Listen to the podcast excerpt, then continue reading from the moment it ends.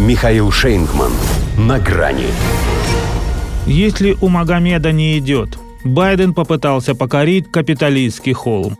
Здравствуйте. На грани. Это был тот редкий случай, когда гора пошла к Магомеду. Пусть не гора, а холм капиталистский, но так и он не Магомед, а Мегадет, который никак даже эту возвышенность покорить не может – Потому и собрал у себя в Белом доме всю ее верхушку, лидеров фракций обеих палат, глав профильных комитетов, чтобы одно только слово твердить «Лимпопо, Лимпопо, Лимпопо». Ну, в смысле Украина. Хотя большинство из них за войну на ее территории агитировать не надо.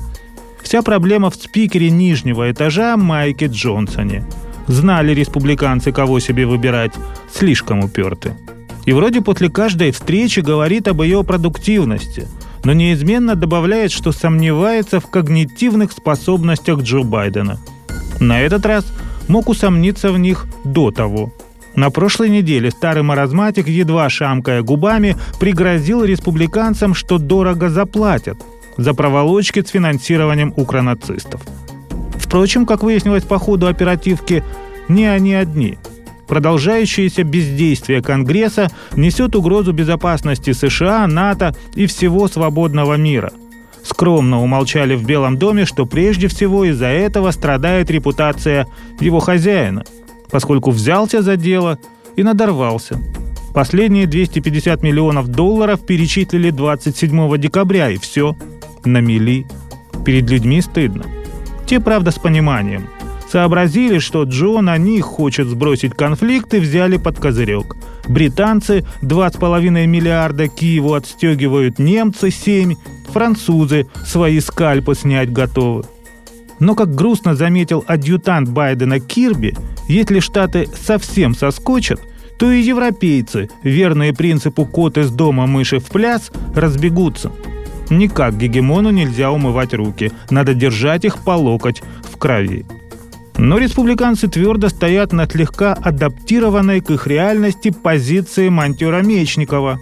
Утром усиление южной границы, вечером деньги Украине. Вечером усиление, утром деньги. И вроде все просто и понятно, но не выходит у них с демократами продукт непротивления сторон. Потому что 12 миллионов мигрантов, проникших в США при Байдене, это, считай, еще один штат.